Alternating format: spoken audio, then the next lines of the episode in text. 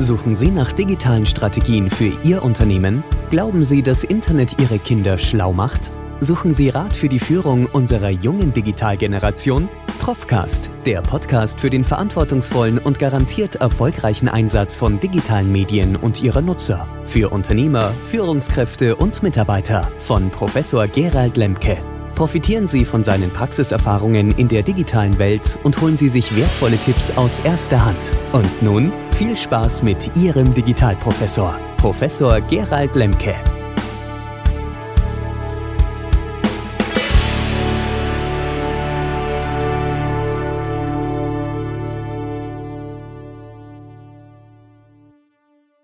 Ich freue mich, dass Sie dieses Video bzw. diesen Podcast gestartet haben.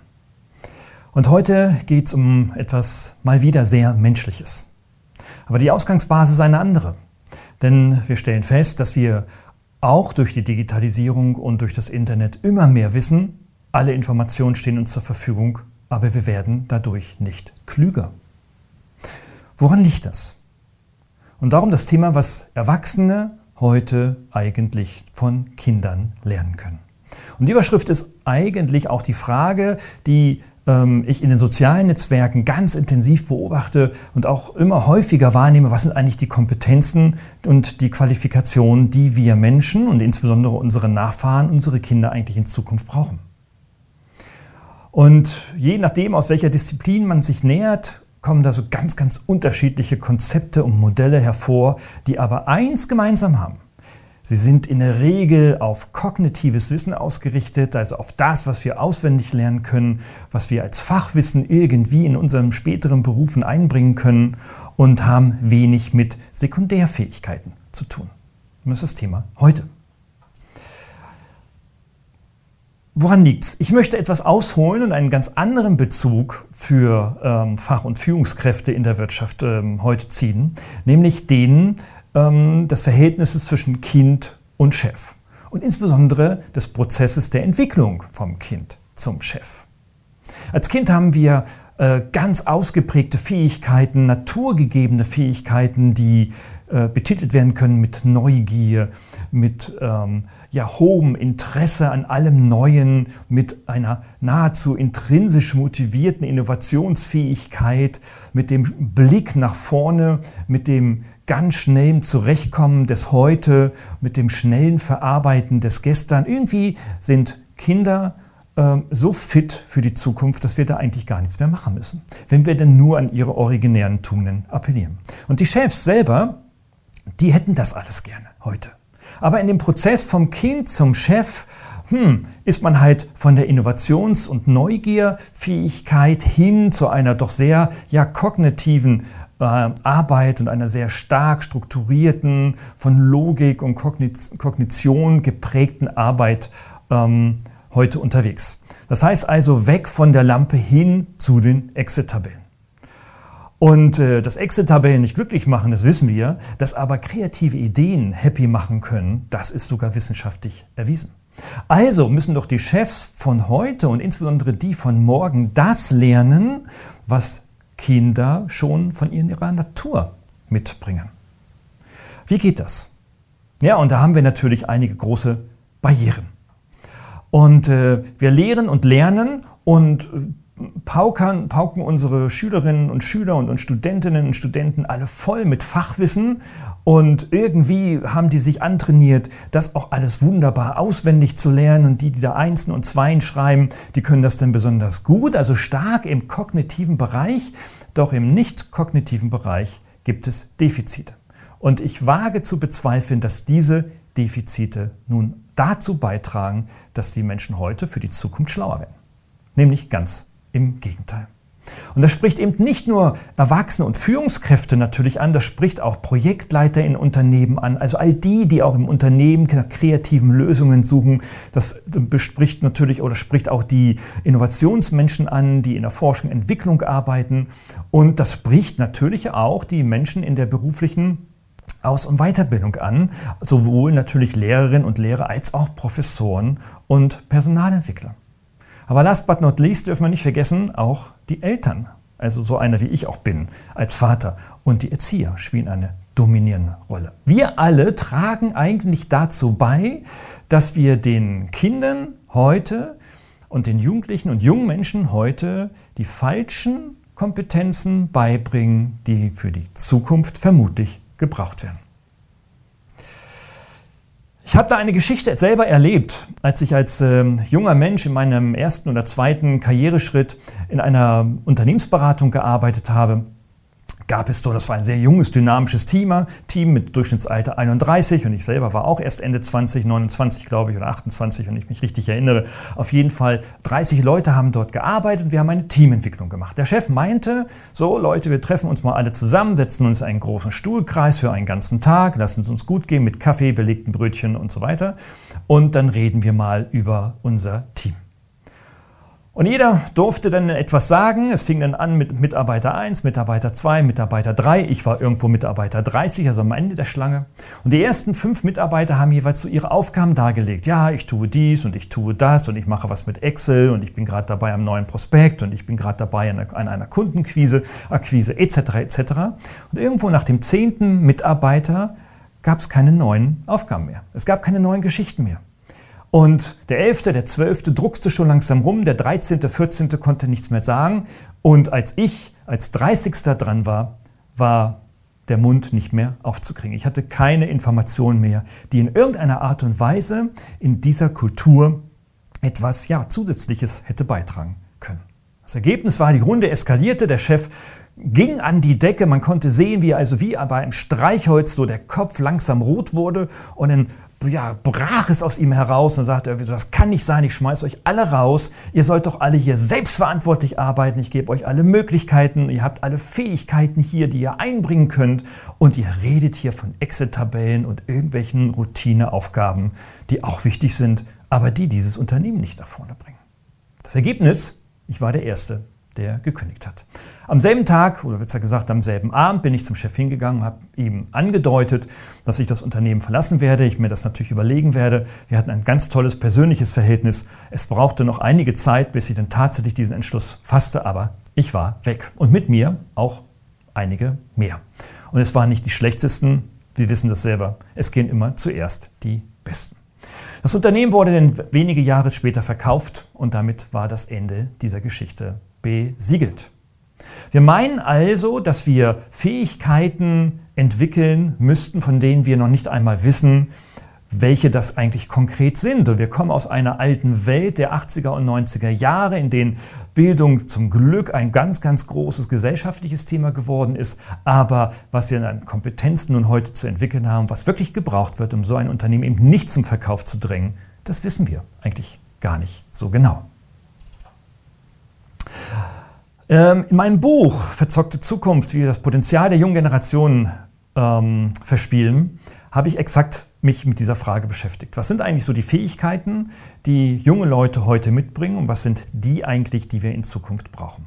Und ich stelle fest, Egal, ob ich in der Forschung schaue, in den Unternehmen praktisch mit den Verantwortlichen spreche oder auch selber einfach in meinem eigenen privaten Umfeld gucke, was eigentlich die Fähigkeiten sein werden für die Zukunft. Denn sind in Zeiten von künstlicher Intelligenz und Robotik sicherlich nicht mehr allein die kognitiven Fähigkeiten wichtig. Nein, ganz im Gegenteil, es sind die sogenannten Soft Skills. Das ist das, was wir aus der 80er, 90er Jahren kennen. Die weichen Faktoren, also die, die ta tatsächlich so die kindlichen, originären Fähigkeiten ansprechen. Dazu gehören Neugier, dazu gehören Kreativität, dazu gehört Fingerfertigkeit, dazu gehört über den Tellerrand hinwegdenken, dazu gehört einfach out of the box denken, dazu gehört weit, weit über andere Lösungsalternativen zu denken, als diejenigen, die schon alle da sind und die einfach nur kopiert werden. So hat mir eine Führungskraft in einem Coaching mal äh, seine Geschichte erzählt. Er sagte, ja, ich kam als kleines Kind völlig neugierig auf die Welt. Ich habe mein Leben lang gerne gelesen, jedenfalls zumindest in den ersten sechs Jahren. Dann ging es mit der Kita und der Schule, der Grundschule langsam los und ich hatte immer weniger Zeit eigentlich zum Lesen. Dieses Lesen war für mich wichtig, weil sich in meinem Kopf Bilder und Geschichten abbildeten, die mir eine riesengroße Brücke waren, diese Welt zu verstehen. Aber je mehr ich in das Schulsystem hineinkam, je mehr ich quasi abgerichtet wurde und mich auch immer mehr abgerichtet fühlte, dann auf der fortführenden Schule sogar noch umso mehr, umso weniger Zeit hatte ich, etwas zu lesen, was mir Bilder im Kopf brachte. In der heutigen Zeit, sagt er, bin ich nur noch mit zwei Smartphones unterwegs, eins privat und eins Business. Auf dem privaten muss ich mein ganzes privates Leben organisieren, da klackert es den ganzen Tag an Nachrichten und im beruflichen ist das nicht viel anders. Im Grunde genommen bearbeite ich mein Leben über zwei Devices. Wer kennt das nicht? Manche haben nur eins, aber es gibt viele, die drei haben. Als ich dann weiter in meine Karriere hineinging, wurde ich dann auf fachliche Funktionen abgerichtet in den Unternehmen. Ich sollte dann also funktionieren und auch meine Chefs haben mir eigentlich immer so das Signal gegeben, Junge, du bist unglaublich kompetent, aber du funktionierst bitte im Rahmen unserer Renditeerwartungen, an denen du maßgeblich und verantwortungsvoll beiträgst. Ja, und so ging es dann halt immer weiter. Es erfolgte die Ausbildung, dann die erste Ausbildung im Unternehmen, die Managementausbildung, ein Trainee und so weiter. Und ich wurde immer weiter quasi instrumentalisiert und das habe ich auch gar nicht gemerkt aber meine kreative Lust am Lesen habe ich gänzlich verloren. Erst als ich so mit 40, 45 quasi Familie und das erste Haus auf dem, auf dem Grund stehen hatte, wurde mir klar, hm, das kann doch jetzt nicht so das, das Wahre, das Richtige sein. Wo ist eigentlich das Kind in mir geblieben? Ich funktioniere eigentlich nur der Anfang eines sogenannten Burnouts mindestens einer Unzufriedenheit, mindestens einer latenten Unzufriedenheit, die selbst durch Unternehmenswechsel meistens nicht gelöst wird und immer mehr gehen quasi in die Selbstständigkeit. Und die jungen Leute sagen uns irgendwie so, wir wollen eben genau das nicht, wir wollen ganz anders arbeiten. Wir wollen unsere kindlichen Fähigkeiten und Tugenden dort einbringen, wo es möglich ist. Nur die wollen Unternehmen nicht, weil Unternehmen wollen Mitarbeiter und Führungskräfte, die funktionieren. Mit New Work, mit dieser Bewegung, Seit Bergmann, seit den 70er Jahren, haben wir natürlich schon eine Entwicklung in Dekaden gesehen, seit 30, 40 Jahren, die äh, etwas völlig anderes meint und auch zu Recht etwas anderes meint. Deswegen dieses Video auch in dieser Reihe, New Work. Aber Innovation entsteht nicht dadurch, dass Bergmann meint, wir bräuchten eine neue Arbeits- und Lebenskultur, sondern Innovation steht dadurch, dass ich meinen Mitarbeitern Freiräume, Kreativräume und unglaublich viel Vertrauen und Selbstbewusstsein gebe. Leadership, das Schlagwort. Der Mensch war dann in meinem Coaching und sagte irgendwie so, weißt du was, das Erste, was wir jetzt machen, wir vereinbaren mal so ein kleines Zwischenziel. Ich hasse eigentlich Zielvereinbarung, aber es ist eine andere Geschichte, dazu später in einem anderen Video mehr. Aber wir vereinbaren ein kleines Zwischenziel. Also wir vereinbaren etwas. Ähm, wir suchen uns jetzt mal aus Amazon.de ein Buch aus, das du schon mal lange lesen wolltest oder eins, das dich früher in deiner Kindheit oder in deinem, deiner jugendlichen Entwicklung begleitet oder und vielleicht sogar berührt hat. Und dieses Buch, das besorgen wir, das liest du, ich lese das auch und wir sprechen bei unserem nächsten Treffen über dieses Buch. Und so kam es, wir haben uns zwei Wochen Zeit gelassen, wir haben beide dieses Buch, jeder für sich gelesen, wir trafen uns und sprachen über dieses Buch und ich spürte, welche Kraft und welche Energie und welche Innovations- und Kreationskraft dieser Mensch auf einmal mit sich brachte. Das Ergebnis war, aus seiner Perspektive, ich müsse jetzt eigentlich kündigen. Aber damit ist meine Familie gefährdet. Und so weit muss es gar nicht kommen. Nein, man muss nicht kündigen, aber man kann diese Kraft wieder zurückerspüren und quasi wie von der erfolgreichen Führungskraft im grauen Dreiteiler wieder zu einem großen Kind werden. Warum nicht? Was spricht dagegen? Es spricht dagegen die Unternehmenskultur oder viele Kulturen in Unternehmen natürlich, ähm, die sehr unterschiedlich geprägt sind. Das äh, prägt auch unsere Leistungsgesellschaft, das auch ähm, nicht unbedingt das Infantile fördert, sondern eigentlich das Erwachsene, die kahle, kahl geschorenen 60-jährigen Vordenker, die quasi diese Welt prägen, in Machtpositionen die Entscheidungen treffen. Ja, meine Lieben, das war gestern. Das wird in Zukunft sicherlich auch noch lange so bleiben, in den nächsten 20, 30 Jahren, aber es wird sich rapide verändern. Da bin ich mir ganz sicher. Also machen wir das doch so wie dieser Mensch, der quasi seine Kindheit wieder gefunden hat. Also welche Fähigkeiten brauchen junge Menschen in Zukunft, damit sie die Führungskräfte der Zukunft sind und anders führen, als wir geführt wurden? Ich denke, ähm, da gibt es viele Konzepte und viele Modelle. Es gibt ähm, auf der Internetseite Digital Learning Lab ein Kompetenzmodell, das ich bei LinkedIn gefunden habe. Da wurde ein Beitrag von einer Mitarbeiterin von Digital Learning Lab geschrieben und bei LinkedIn gepostet mit einer Grafik, die ich mir angeschaut habe. und wo ich sofort, sofort morgens um 8 gesehen habe, jo, das ist genau das Falsche. Es geht dabei um Produzieren und Präsentieren in einem Baustein. Es geht um Schützen ähm, und, und, und sicher ag ähm, ähm, agieren durch Datenschutz. Es geht um digitale Kommunikation, irgendwelche digitalen Kompetenzen und so weiter. Also quasi alles so mechanistisch instrumentelle Fähigkeiten. Ich lerne was über Datenschutz, also kann ich geschützt auch leben. Ohne Frage sollten wir uns damit beschäftigen und immer mehr. Und ich glaube, dass wir da in Mitteleuropa einfach auch deutlich weiter sind als in China oder in Asien. Nichtsdestotrotz sind das aber keine Fähigkeiten, die wir Zukunft, für die Zukunft brauchen. Wir brauchen doch heute, ich erzähle doch keinem Studenten, du musst deine Daten schützen und dann, wenn er in zehn Jahren in Führungsposition ist, geht er dann auf seine Mitarbeiter zu und sagt, so Leute, ich habe mal gelernt, wir müssen die Daten schützen, du schützt mal hier mal schön die Daten. Das ist doch ein Irrsinn. Also, so etwas brauchen wir nicht. Denn man sieht, dass an diesen Kompetenzmodellen, an diesem Beispiel, man sehr, sehr klar erkennen kann, wie instrumentell und mechanistisch das Denken ist, wenn es um nicht nur Lernen geht, sondern auch um Entwicklung und vor allem um das, worum es eigentlich im Menschenkern wirklich geht. Bereits 2015 hat ähm, ein absolutes Top-Journal, das American Journal of Public Health, eine Studie veröffentlicht, wo es genau um diese Frage ging. Die haben sich also mehrere, über eine lange Jahreszeit, mehrere, über fünf Jahre insgesamt war es, ähm, Menschen angeschaut und geguckt, okay, welche sind mit welchen Fähigkeiten am beruflich erfolgreichsten.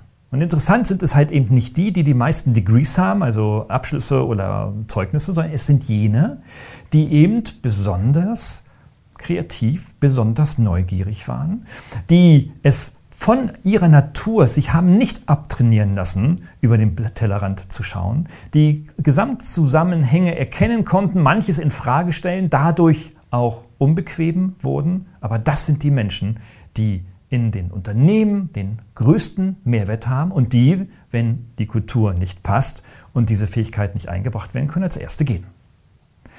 Sehr interessant. Ich habe mir mal angeschaut, ähm, es gibt verschiedene Vorträge und Literatur. Äh, in den Show Notes gebe ich dazu einige äh, Hinweise und Links dazu, was denn nun eigentlich Kinder stark macht. Was Kinder stark macht, muss doch eigentlich auch Führungskräfte stark machen, oder? Und es ist eben nicht nur Neugier oder Kreativität, da ist doch noch mehr.